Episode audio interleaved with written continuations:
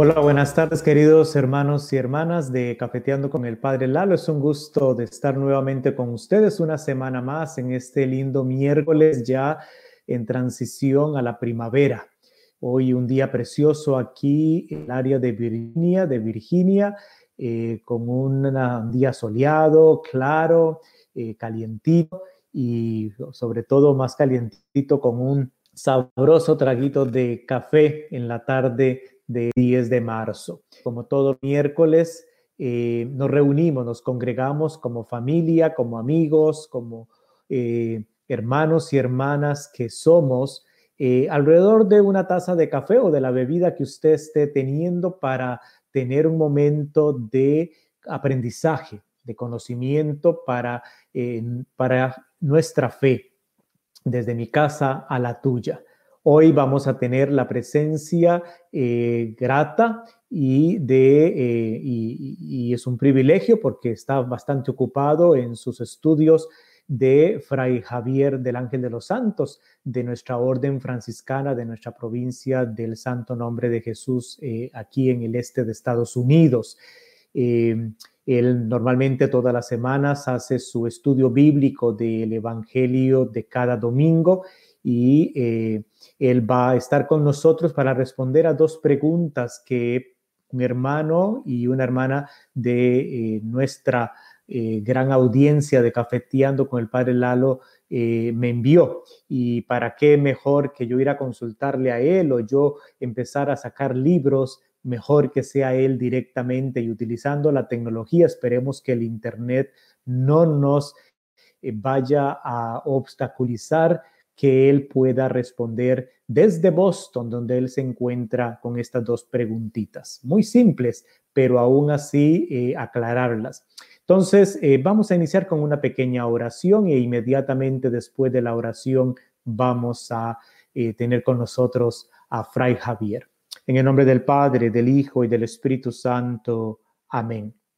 Gracias Señor por este día que nos has regalado. Gracias por la jornada por permitirnos encontrarnos una vez más como familia para poder aprender cada vez más de nuestra fe, para vivirla, para practicarla, no para irnos a pelear con nadie, sino para nosotros crecer personalmente como seres humanos, como cristianos, para poder construir el reino de Dios aquí y ahora. Envía tu Espíritu Santo para que abra nuestra mente y nuestro corazón para poder crecer más en ser discípulos misioneros. Esto por Jesucristo nuestro Señor. Amén.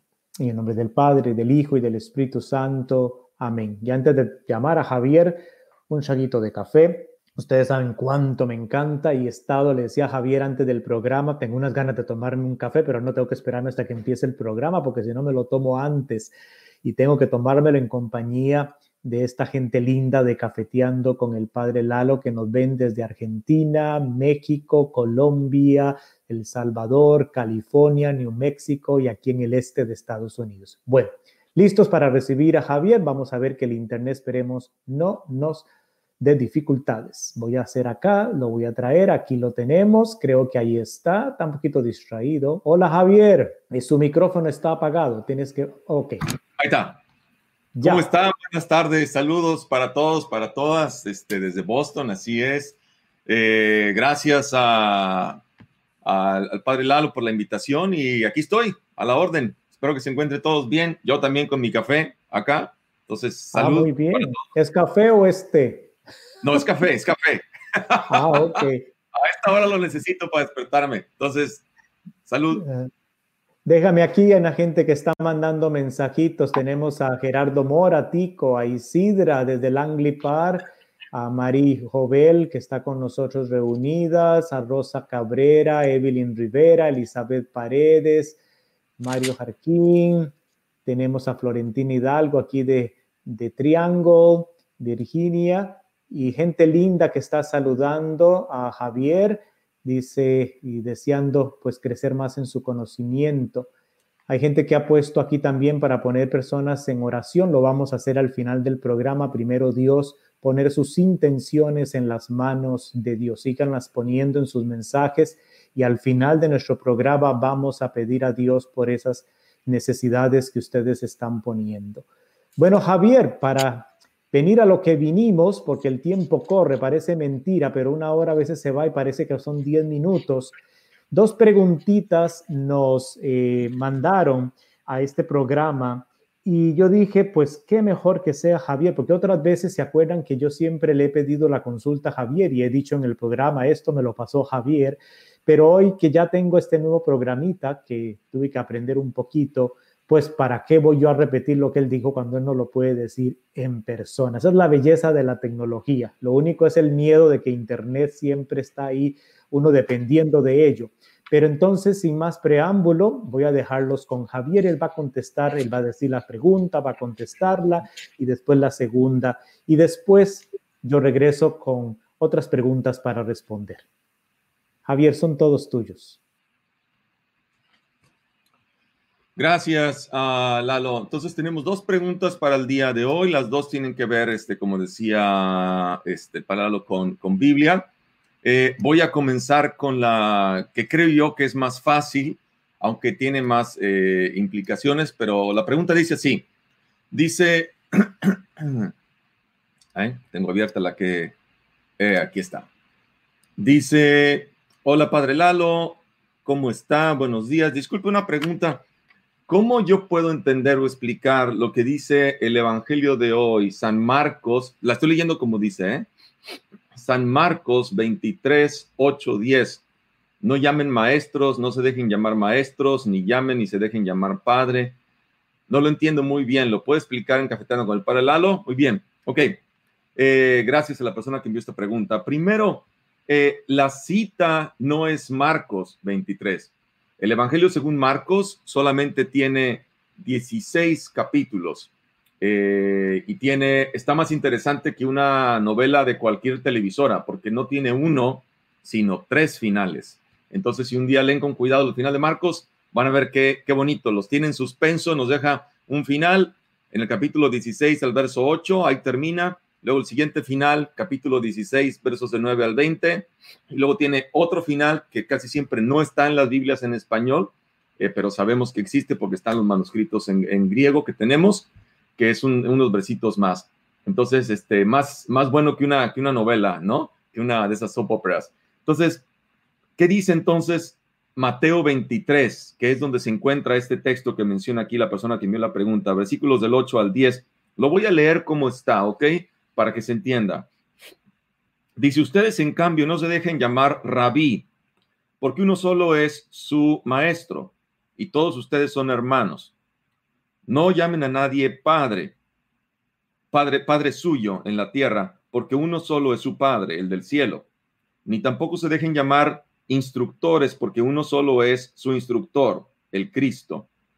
El mayor entre ustedes será su servidor, pues el que se ensalce será humillado y el que se humille será ensalzado. ¿Ok?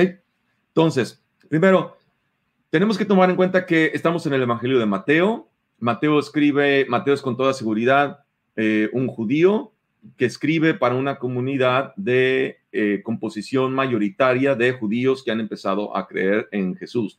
Y que al parecer hay algunos en la comunidad que tienen la, costumbre de preservar los títulos que se tenían dentro del, ámbito judío. Entonces, eh, estamos también en este capítulo 23, donde Jesús está, está a punto de entrar en una controversia con los escribas y con los fariseos.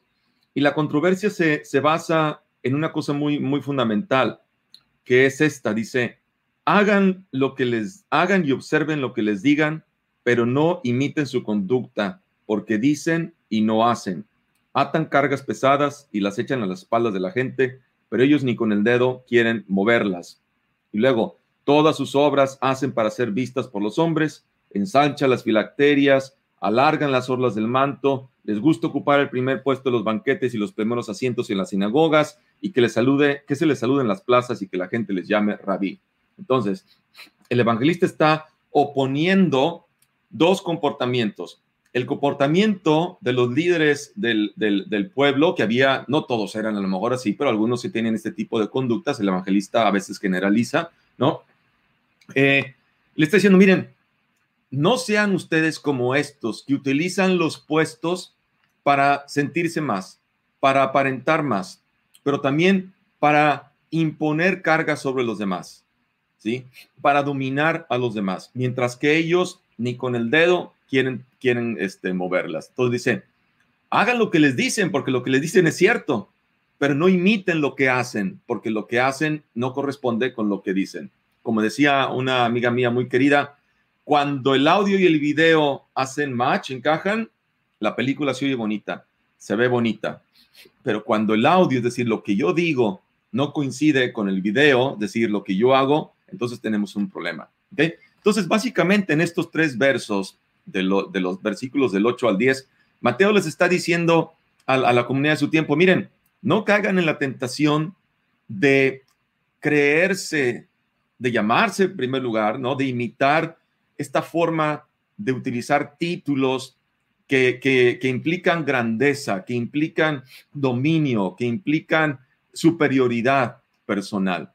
Y utiliza tres términos que quizá utilizaban en las comunidades, que era el de, el de, el de rabí, el segundo seguramente que era este, algo parecido a, a, a Abba, ¿no? que era padre, y el de tercero, que es un término muy interesante, ustedes lo han escuchado, que es en griego se dice categetes o categetes, que es instructor o maestro y viene catequista.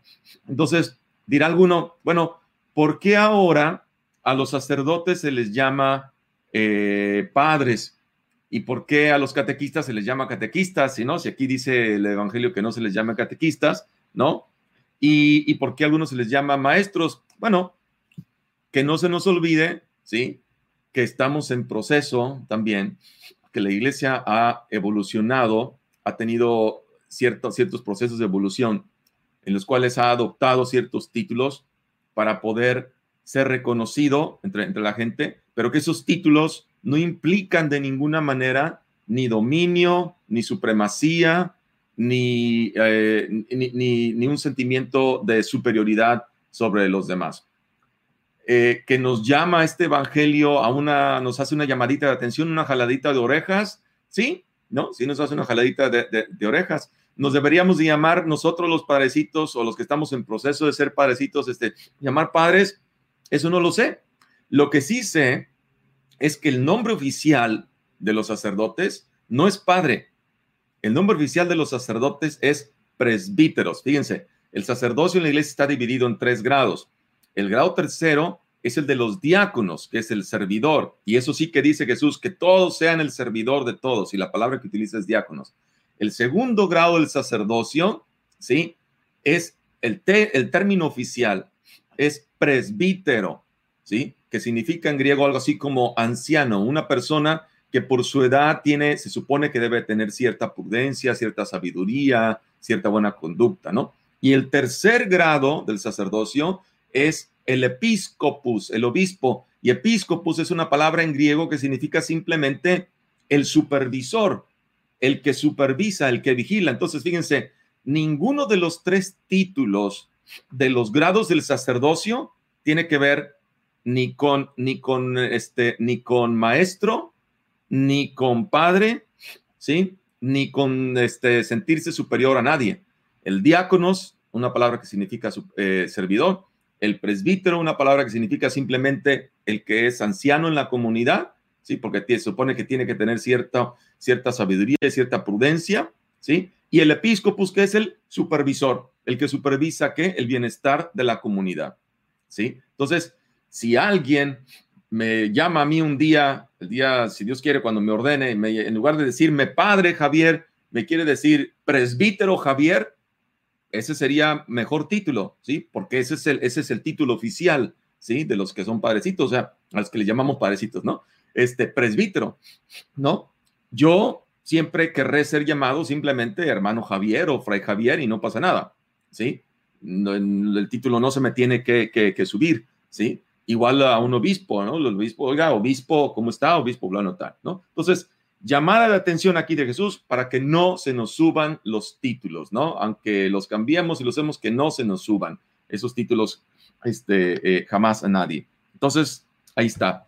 Tenemos que trabajar siempre en eso, ¿sí? En la comunidad no tiene que haber nunca puesto de superioridad, de alguien que se sienta mejor a los demás. Yo no soy superior a nadie porque soy fraile, porque tengo, porque uso el hábito, porque tengo el título ahorita de diácono o porque después tendré el de presbítero o porque tenga un doctorado en, este, que no lo tengo, pero si un día lo tuviera, ¿no? Este, un doctorado en algo, no me debo, no me puedo creer más que nadie. Soy simplemente un ser humano un, que, que debe, cuyo mayor título debe de ser el de servidor de los demás, el de servidor de la, de la comunidad. ¿Ok? Ahí dejo entonces lo de esa, este, esa parte. La otra pregunta, este, está, está un poquito más, más, este, más complicada pero lo voy a explicar también rápido. Dice así. ah, ah la cerré. Perdón. Dice así, eh, pregunta, no dice aquí nombre, dice, hola padre, ¿por qué en el Evangelio de Mateo y Marcos aparece el relato de las dos multiplicaciones de los panes? Es decir, ¿no es acaso el mismo milagro? ¿Por qué se da en el mismo lugar? Ok, eh, aclaración también aquí, no sé si se alcanza bien la. Veo medio borroso mi, mi cámara. ¿Sí se está viendo bien? Eh, ¿Lalo? Ok, bueno, espero que. Sí, tranquilo, es a veces momentitos que se va un poquito, pero usted continúe. Ah, perfecto. Ok, entonces, eh, muy bien. Tengamos en cuenta una, una, una cosa. La Eucaristía es el momento precioso en el que la comunidad se reúne precisamente para dar gracias a Dios. Eso significa la palabra Eucaristía, ¿sí? De, ahí viene del griego, ¿sí? Eh, Eucaristía significa el, acto de dar, de dar gracias. Y es el momento precioso en el que la comunidad participa de la comunión con Dios a través de Jesús, que se hace pan para nosotros, para que nosotros nos podamos hacer pan para los demás.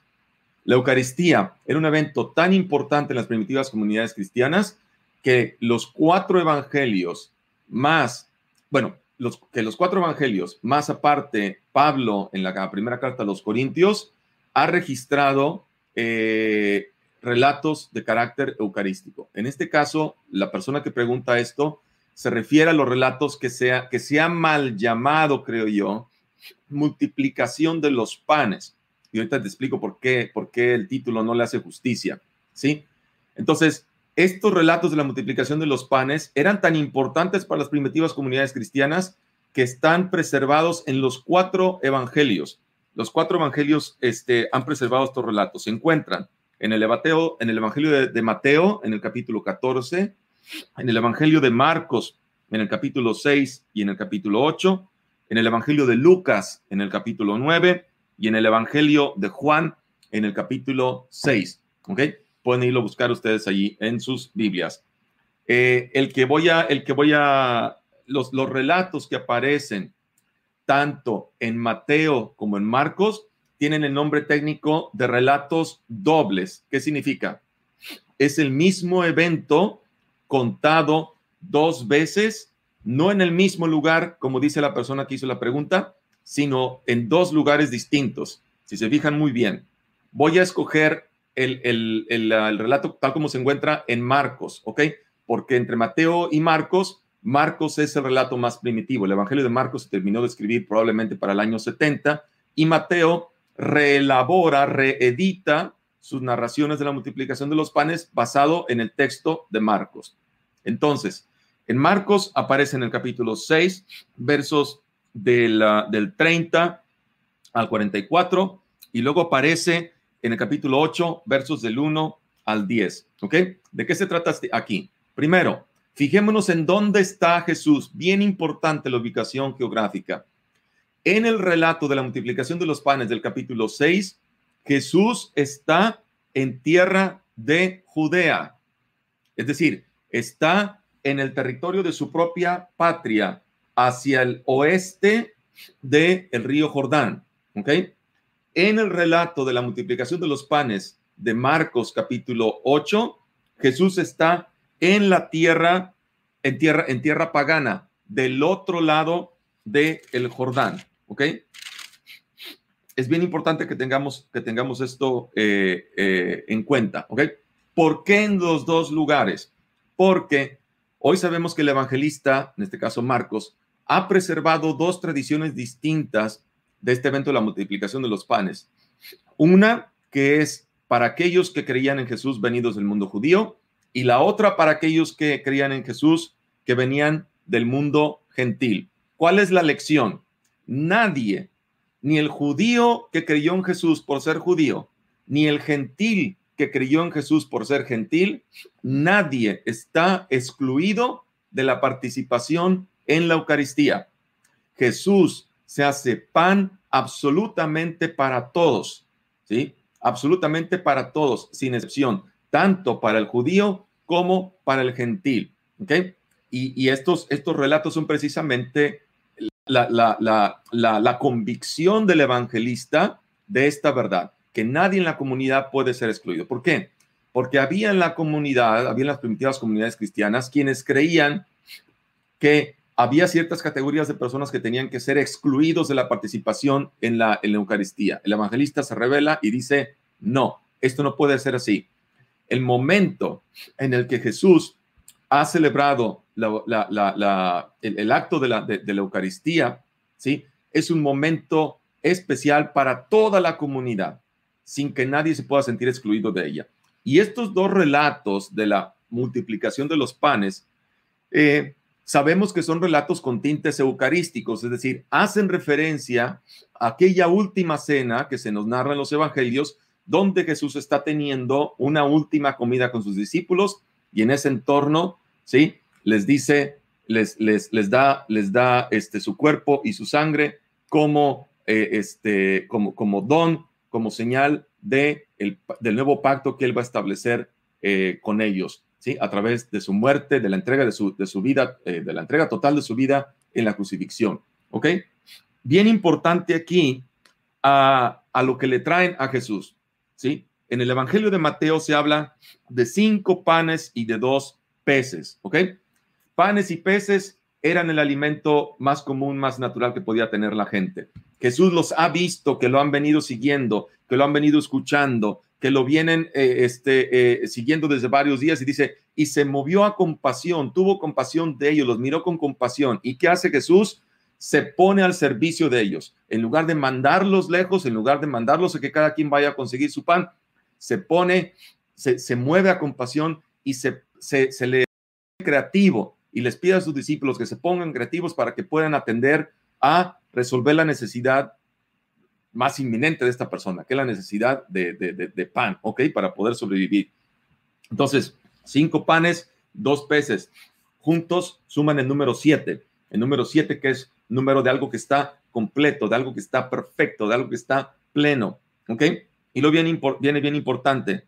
Dice en el, en el texto, aparecen una, una serie de verbos que son, que son claves para entender que este es un relato eucarístico. Dice que primero eh, ah, déjenme lo leo como aparece en, ah, tal como aparece en, en, Mateo, perdón, Marcos, dice, tomó Jesús los panes, tomó los cinco panes y los dos peces, levantando los ojos al cielo, pronunció la bendición, la veracá, la bendición que se decía cada vez que se iba a comer, partió los panes y se los fue dando a los discípulos, ¿sí? Esta actitud de tomar, mirar al cielo, bendecir, partir y dar son exactamente los mismos verbos, los mismos verbos que vamos a encontrar a la hora de la última cena. Jesús tomó el pan, pronunció la bendición, lo partió y lo fue dando a los, los, los, los discípulos, sus apóstoles que están con él en la, en la última cena, ¿sí? Así es como sabemos que estos relatos tienen una clara intención eucarística, ¿sí? ¿Cuál es la lección? Otra vez, Jesús que se comparte, que se hace pan para alimentar a la gente, a fin de que después también la gente se haga pan para compartirse con los demás. Y bien importante, la otra lección que podemos aprender de esto es que no sabemos exactamente qué fue lo, que pasó. Lo que sucede aquí es que alcanza, si, leemos, si seguimos leyendo los evangelios de una manera literalista, vamos a tener muchos problemas a la hora de interpretarlos porque hay cosas que no coinciden, que no hacen match, que no hace sentido. ¿sí? Haya pasado lo que, que haya pasado, ¿sí? De lo que se trata es que todo mundo compartió y de la, y de la acción de Jesús y de la acción de los discípulos de ponerse al servicio de la gente, ¿sí? Alcanzó para todos y sobró además, ¿sí? Y lo que sobra, ¿sí? Lo que sobra es, es, es, es algo abundante, es algo que, que, que no tiene número, es algo que queda todavía para mucho después. Y luego la clave también importante, alcanzó, dice Marcos, para cinco mil hombres. ¿sí? Esto es bien importante. El número 5 y sus múltiplos, los múltiplos de 5 como 50, 500, 5000, en, las, en, la, en, la, en la Biblia, sobre todo en el Nuevo Testamento, son un símbolo para hablar de la presencia del Espíritu Santo. Donde está el Espíritu Santo hay abundancia, hay sobreabundancia de vida, alcanza y sobra para todos. Entonces esa es la lección también que dan estos textos. ¿Cuándo se comparte lo que se tiene? Primero, cuando se ven las necesidades de los demás, cuando uno se pone movido a compasión para resolver las necesidades de los demás, cuando uno toma de lo que tiene para resolver las necesidades de los demás y lo comparte, y esas personas además aprenden la lección y repiten lo mismo después en su vida cotidiana compartiendo lo, lo, que tienen con los demás, entonces alcanza y sobra para todos. Entonces se pueden llenar 12 canastos o 7 canastos y, alcanza para 5 mil hombres o como para 4 mil, como dice el texto en la, en, el, en la versión que habla en el texto, este, eh, cuando esto ocurre en la tierra de los gentiles. ¿Ok? Entonces, eso es la Eucaristía. Eso es la Eucaristía. Nosotros vamos a la Eucaristía, que se, llama la, misa, pero el nombre más correcto es la Eucaristía. Precisamente vamos a celebrar la vida que Dios nos ha dado, la vida que compartimos con los demás, ¿sí?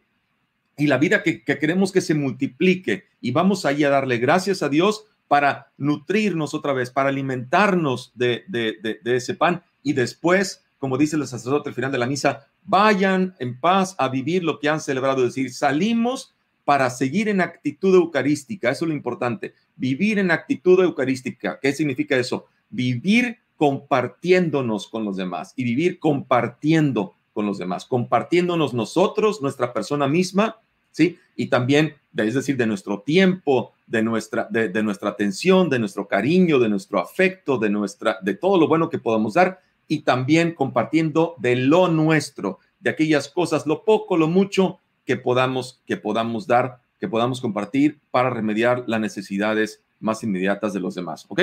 Eso significa vivir en actitud eucarística, ¿ok? Muy bien, entonces, ¿queda claro? Los relatos están hechos para hacerle saber a la gente que tanto judíos como gentiles, nadie está excluido de este auto eucarístico y todos están llamados a vivir en esa actitud eucarística. Atención aquí, cierro con esto, con los discípulos. Los discípulos no son los dueños del pan. Los discípulos solamente son los diáconos, los servidores del pan. Jesús no les pide a ellos que digan nada, no les pide a ellos que hagan absolutamente nada más que repartir el pan. Los discípulos no iban en ese momento, no se agarraron en ese momento a, a ver, a, tú estás gordo y feo, a ti no te doy. Eh, tú parece que eres una mujer de la mala, a, ti no te doy. Tú estás cachetón como el hermano Javier, a ti no te doy. Este, tú parece que eres un asesino, a ti no. Nada. Jesús dice, repartan para todos. A los discípulos, los discípulos, igual nosotros hoy, los ministros que celebramos este, la, la, la, Eucaristía, no somos los dueños del pan eucarístico.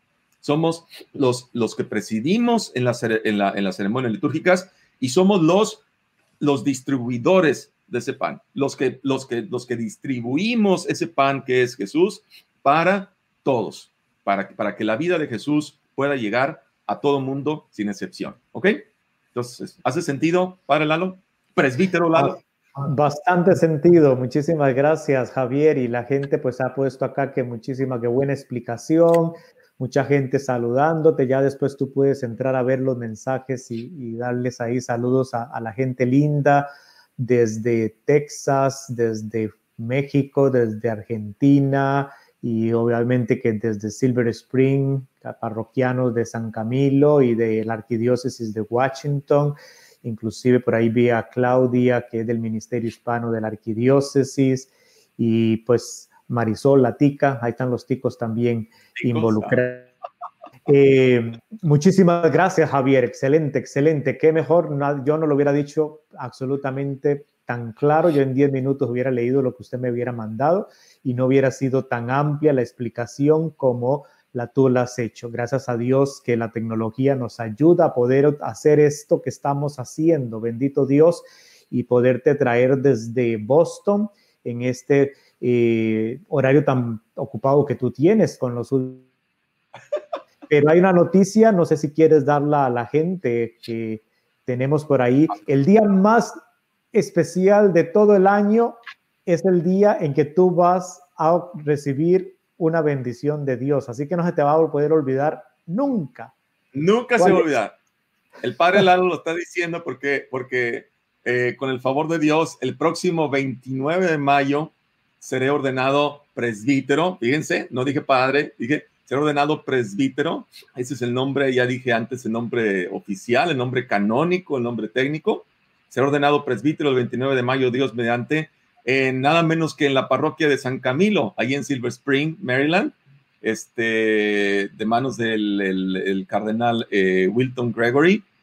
Y este, la misa de ordenación este, es a las 10 de la mañana, pero desgraciadamente tenemos el cupo limitado. Entonces, este, estará limitado la entrada hacia adentro, pero me parece, me parece que van a tener pantallas afuera para que la gente que, que quiera estar también ahí presente, acompañándonos, pueda estar también afuera el motivo por el que este día, entonces pidan mucho, este, les encargo oraciones para que el 29 de mayo a las 10 de la mañana, tiempo del este, se acuerden de, este. El día de, mi cumpleaños. Y váyame para allá voy. Nunca se me va a olvidar, porque ese es el día en que nació aquí su eminencia, el, presbítero Edgardo Jara.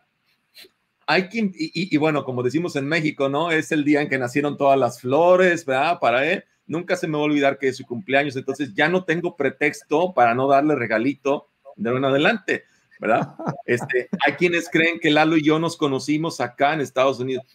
Lalo y yo nos conocemos desde hace muchos años, mejor no les digo desde hace como 27 años más o menos.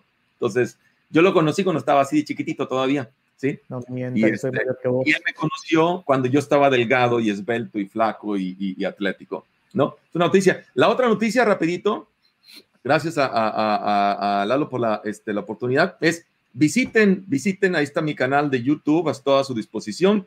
Es el, el canal, se llama Verbum Day, OFM, ¿sí? Verbum con V y luego con B de, de burro, Verbum Day, OFM. Así lo encuentran ustedes en, en, en, uh, en, YouTube. Ahí lo pueden encontrar en la página de, en la website de Cafeteando con el Padre Lalo. Eh, se pone el, estudio bíblico que Javier hace. Entonces ahí en la página sale, ahí lo encuentran fácil. Si se les complica una letra o algo que se le olvidó, vayan a la, a la página y ahí lo van a encontrar. Así es. Y, y son, son estudios bíblicos sobre el Evangelio Dominical están hechos con mucho cariño, con mucha dedicación, le, metemos mucho coco a esto y mucho corazón también. Y, este, y duran de 35 a 45 minutos según la, sea el, texto de largo, ¿no? A veces hay textos chiquititos que son muy complicados y son los que tardan más. A veces hay textos muy largos que están un poquito más fáciles y tardan menos, pero este, es una, eh, creo yo, es una muy buena herramienta para que ustedes se puedan seguir formando, educando en la Biblia estamos poniendo lo último que sabemos, lo mejor que tenemos de conocimientos bíblicos al alcance de ustedes en su idioma, en español, y además gratis. No tiene que pagar por eso. ¿Sí? Entonces, este, gracias al presbítero Lalo por invitarme. Felicidades por, por tu programa. Felicidades, felicidades, a ustedes que, que sigan este, a, a, Lalo en su, en su programa. Síganlo apoyando este, sigan adelante y pidan por uno y nos vemos hasta la próxima. Dios los bendiga a todos. Gracias, Javier. Y ya saben, siempre es preguntas que ustedes mandan. Si ustedes no mandan preguntas, pues no va a haber respuestas. Y si no preguntan nada de la Sagrada Escritura, pues no va a haber otro momento para invitar a Javier. Tienen que preguntar y entonces lo volvemos a invitar. Muchísimas gracias, Javier. Un abrazo a la distancia. Gracias, Lalo. Abrazo. Voy a un cafecito y nos vemos. Hasta luego, Javier. Cuídense, bye. Amén. Gracias. Bueno, mis queridos hermanos, hay dos preguntitas más que quiero responder en estos 25 minutos que nos quedan. Eh, dos preguntas, una es sobre los ángeles y otra preguntita es, son tres preguntitas más bien, una de sobre los ángeles, una de consulta muy facilita y otra sobre eh, la diferencia entre el alma y el espíritu. Entonces vamos a pasar de la Sagrada Escritura a preguntas ya completamente eh, diferentes. Y dice, buen día, Padre Lalo, disculpa, tengo una pregunta. Bueno, primero no hay que disculparse para preguntar, al contrario, es un honor que pregunten porque entonces uno sabe que están viendo el programa, que se les desinteresa y que quieren crecer en su conocimiento de su fe.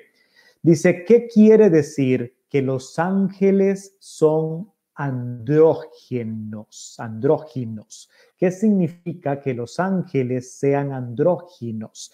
Entonces, para ello voy a dividir la, respuesta en dos partes. La primera parte voy a explicar un poquito y que más o menos ya voy a ir dando la respuesta de los ángeles y la segunda, qué significa la palabra andróginos, porque entonces eh, a veces cuando escuchamos esa palabra ni siquiera sabemos qué significa, por qué se le aplica a los ángeles la gente. Entonces, acuérdese que con los ángeles, Dios cuando crea todas las cosas de la nada, como nos dice el relato del Génesis, de que de la nada viene Dios y empieza a crear todo lo, lo que existe en el mundo y fuera de, del planeta Tierra, del universo y de todo, Dios dice, incluye seres espirituales, seres espirituales llamados los ángeles, que nosotros como cristianos, como católicos, que la Sagrada Escritura le llama ángeles. Y de esto encontramos relatos muchísimos en la Sagrada Escritura que nos van a traer este contexto de que Dios creó estos seres espirituales. Lo encontramos, por ejemplo, en Génesis en el capítulo 3, en el versículo 24.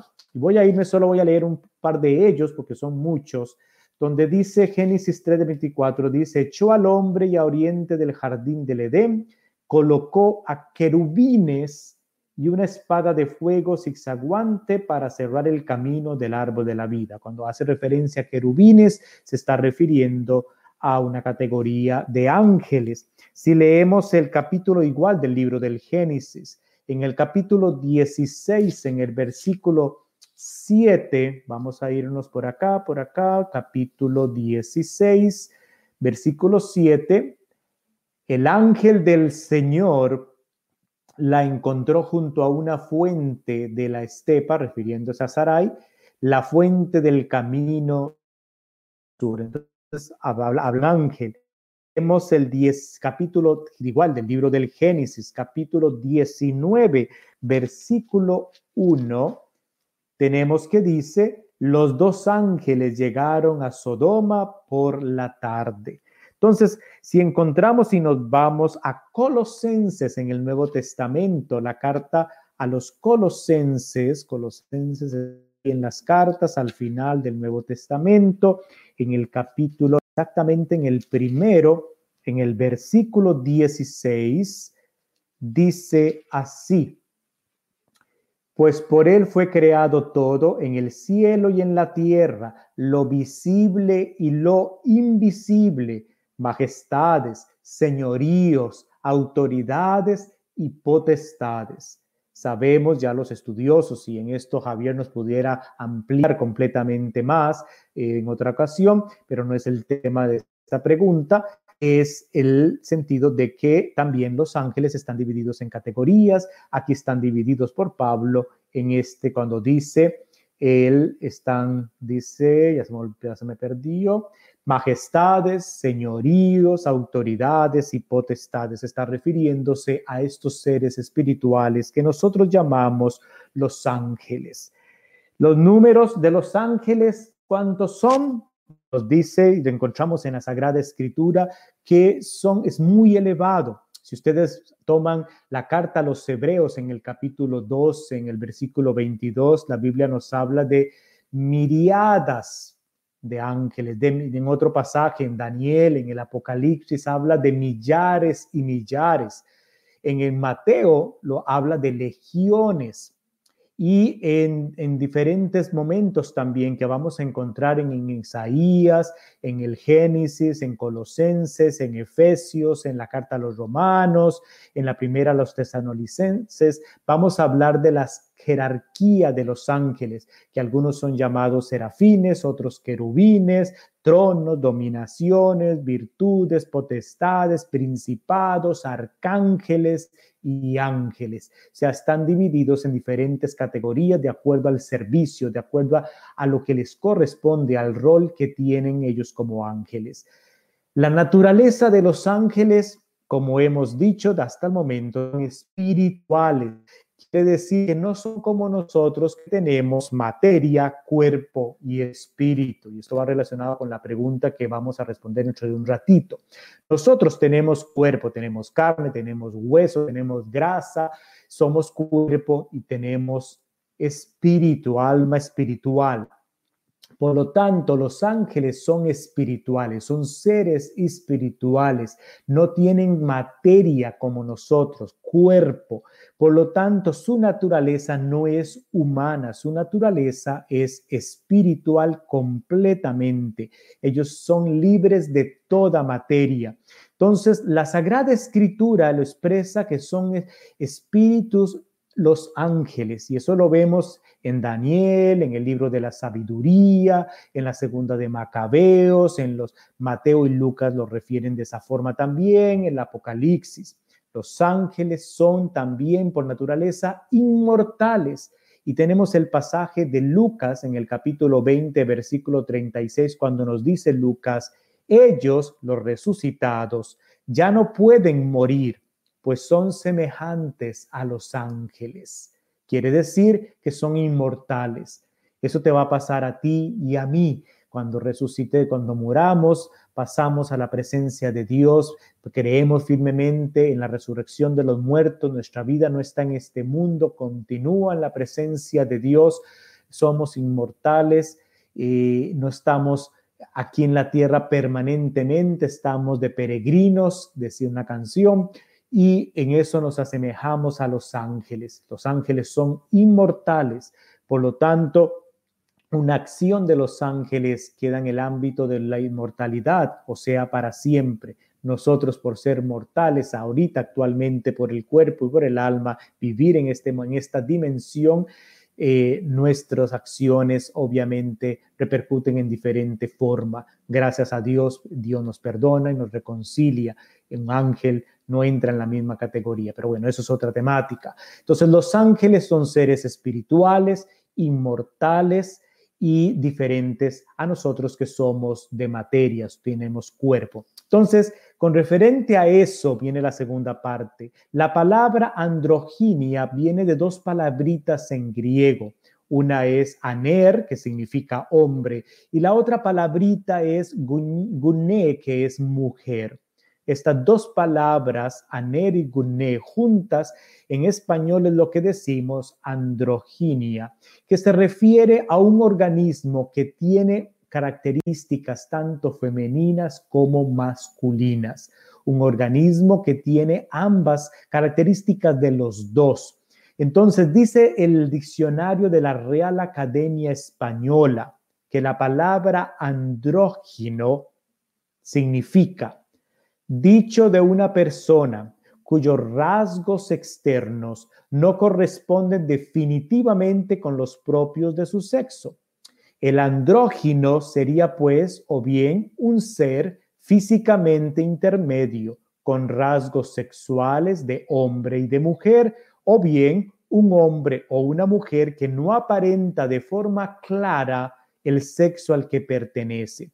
Entonces, como los ángeles son seres espirituales, no tienen materia. Los ángeles no tienen sexo, ni son masculinos ni son femeninos. Entonces los pintores, sobre todo los que hacen esculturas, los que hacen dibujos, normalmente a los ángeles los dibujan, los interpretan como seres andrógenos, o sea, que tienen características masculinas y femeninas al mismo tiempo, refiriéndose con esto a decir, ellos no son como nosotros, no son seres humanos, no son seres materiales, tienen características solamente son espirituales. Nosotros seres humanos que tenemos materia, estamos caracterizados por la materia. Este tiene características masculinas, su cuerpo tiene, pues, tiene barba, el hombre, la mujer son más, más delicados, su, su, su, rostro, el hombre más grueso, qué sé yo, en las características de un cuerpo femenino y de un cuerpo masculino.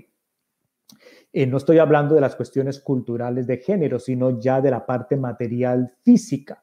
En un ángel, al no tener materia, en un ángel, al no, al no ser de naturaleza material, sino espiritual, no tienen sexo, por decirlo así, ni son masculinos ni son femeninos.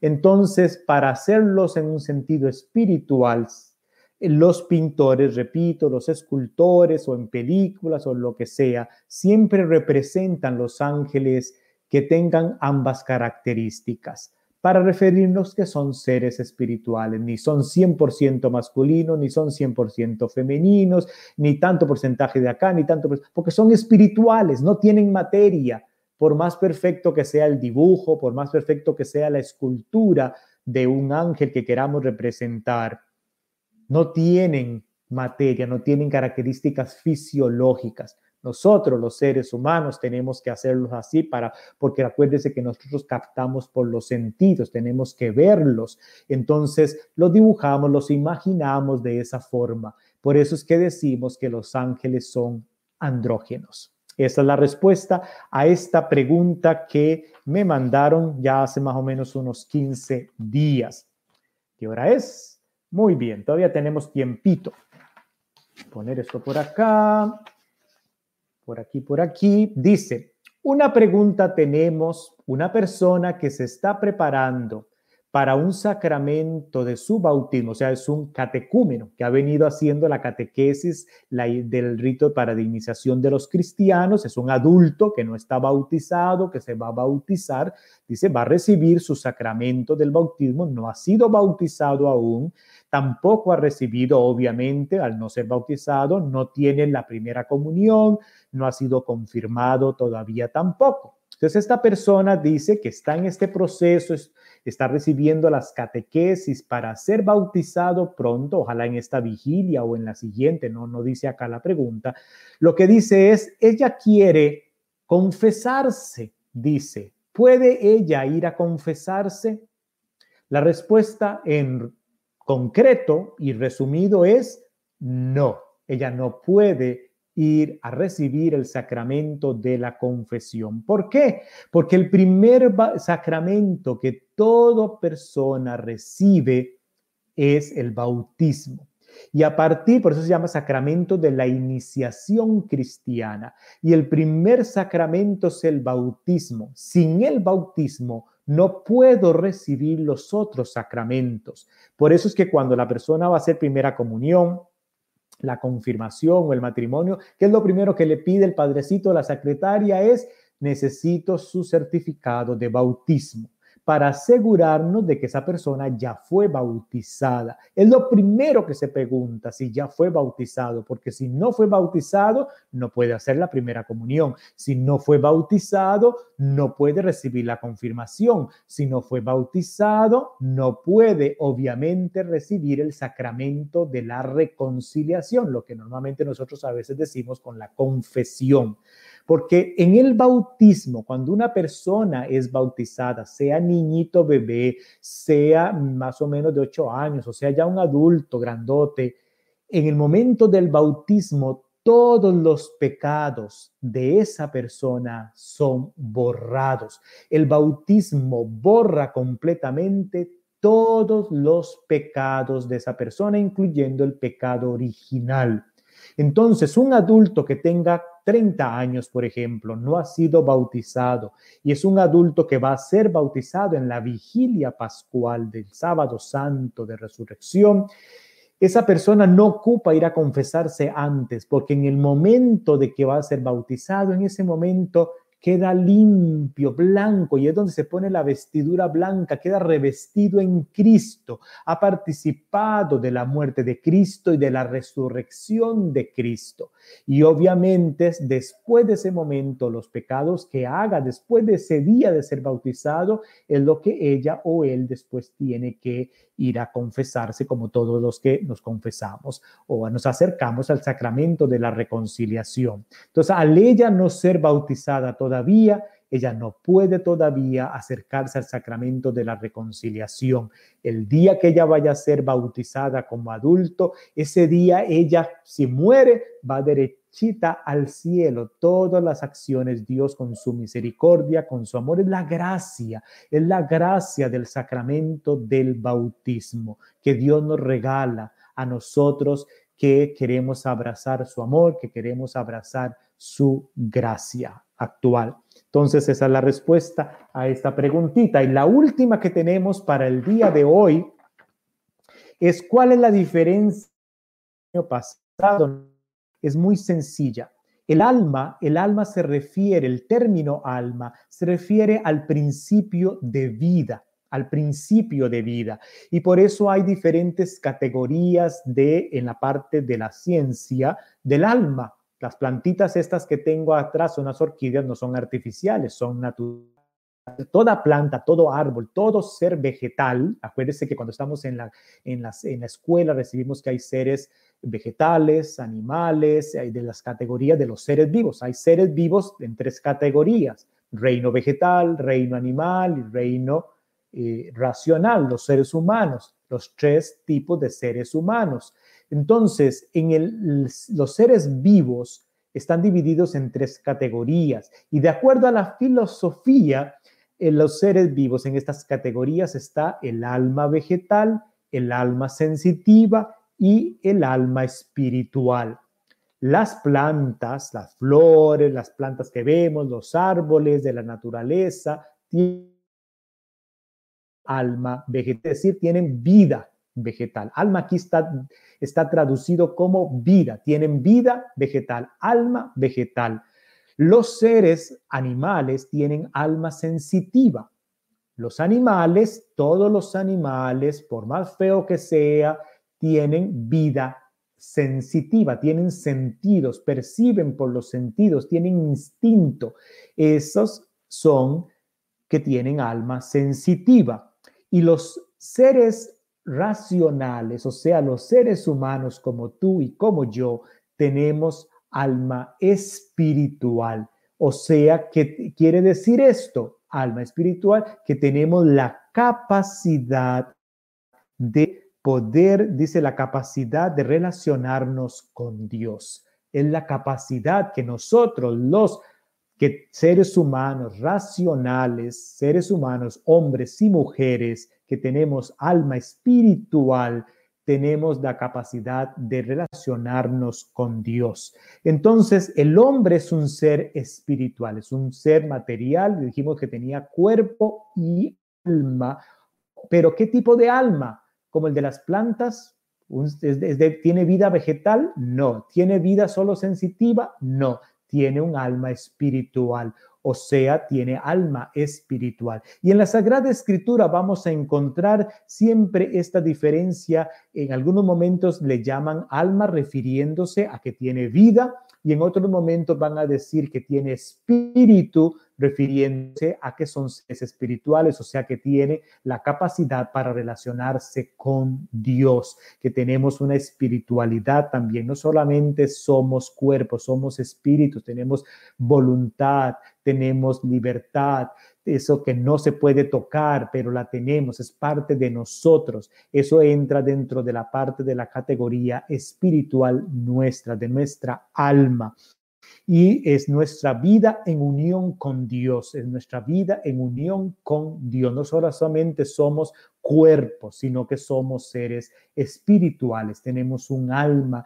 desde el momento en que somos engendrados, desde el momento en que Dios nos da vida. Esa vida es distinta a la de un animalito, es distinta a la de un vegetal, porque es una vida espiritual, o sea, un alma que nos hace estar en esa vida, en capacidad, en relación con Dios. Y eso lo vas a encontrar en el catecismo de la Iglesia Católica, lo vas a encontrar en los numeritos del 362 al 367 del catecismo de la Iglesia Católica.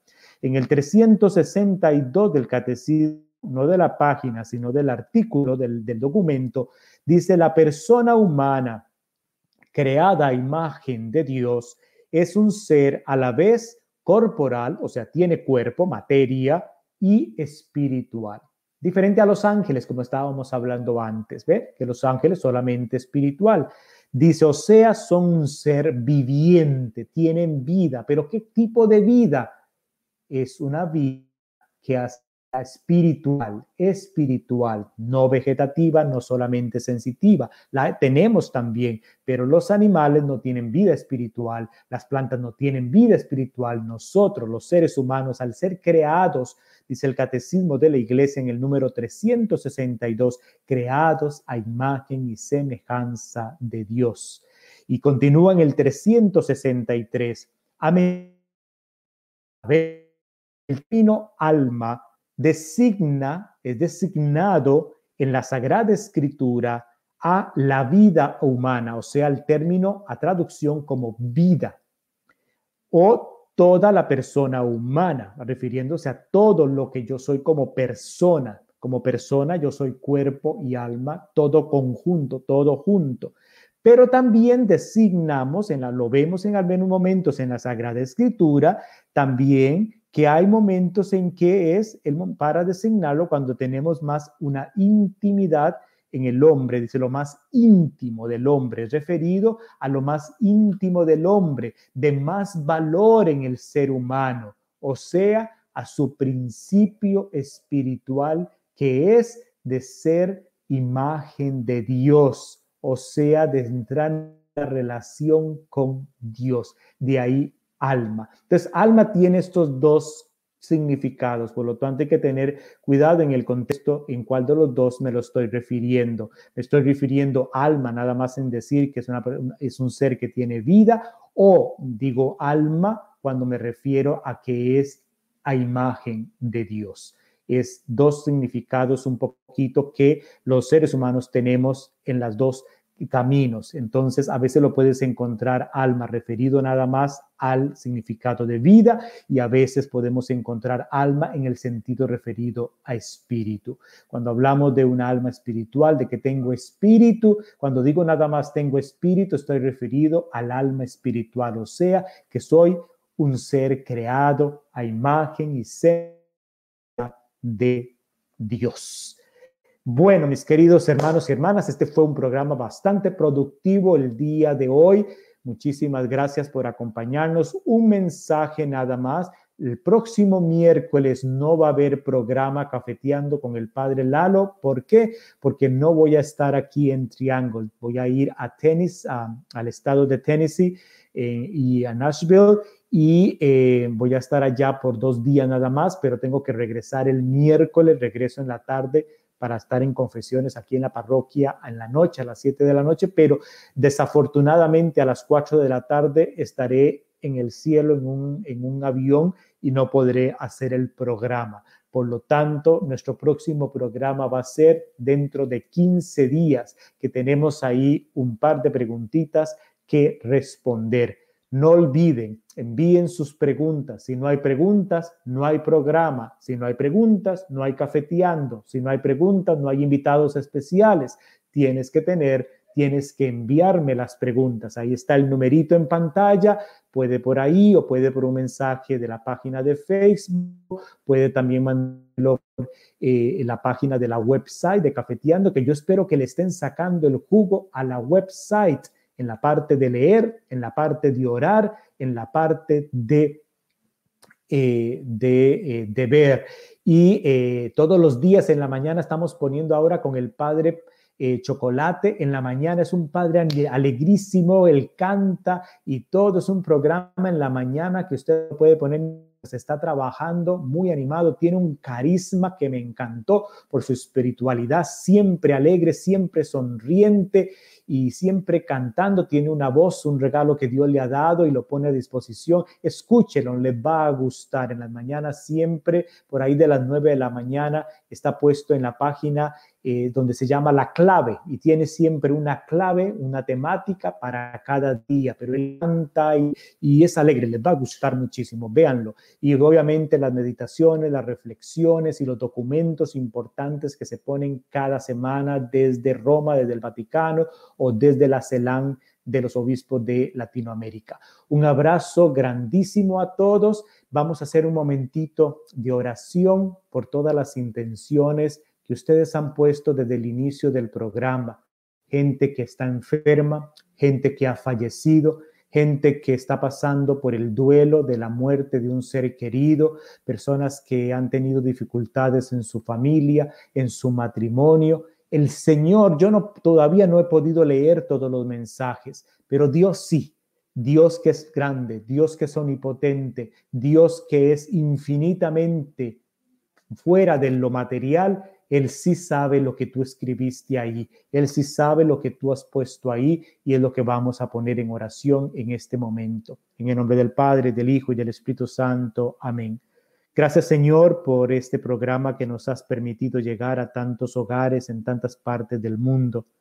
Tú que sabes qué necesidades esta gente linda ha puesto en esos mensajes en Facebook y en YouTube, Señor, acógelos Tú que tienes el poder, ayúdalos, especialmente aquellos que están enfermos, aquellos que estén agonizando, aquellos que estén pasando un momento fuerte en su vida, una prueba grande. Señor, tú tienes el poder y tú puedes, te los ponemos en tu presencia, Jesús, para que tú los presentes al Padre y con la intercesión de la Santísima Virgen María, Dios haga su voluntad. Todo esto, Dios Padre amoroso, grande, creador nuestro, por la intercesión de tu Hijo Jesucristo, que vive y reina por los siglos de los siglos. Amén. En el nombre del Padre, del Hijo y del Espíritu Santo. Amén. Inclinen su cabecita para recibir la bendición. Dios les muestre tu rostro, les conceda siempre su paz y me los bendiga en el nombre del Padre, del Hijo y del Espíritu Santo. Amén. Que esta bendición llegue hasta todos los lugares donde ustedes se encuentran. Tengan un lindo día, un, sigan en esa nada cuaresmal que nos encontramos y nos vemos de hoy en 15 si Dios lo permite. Muchísimas gracias. Hasta luego.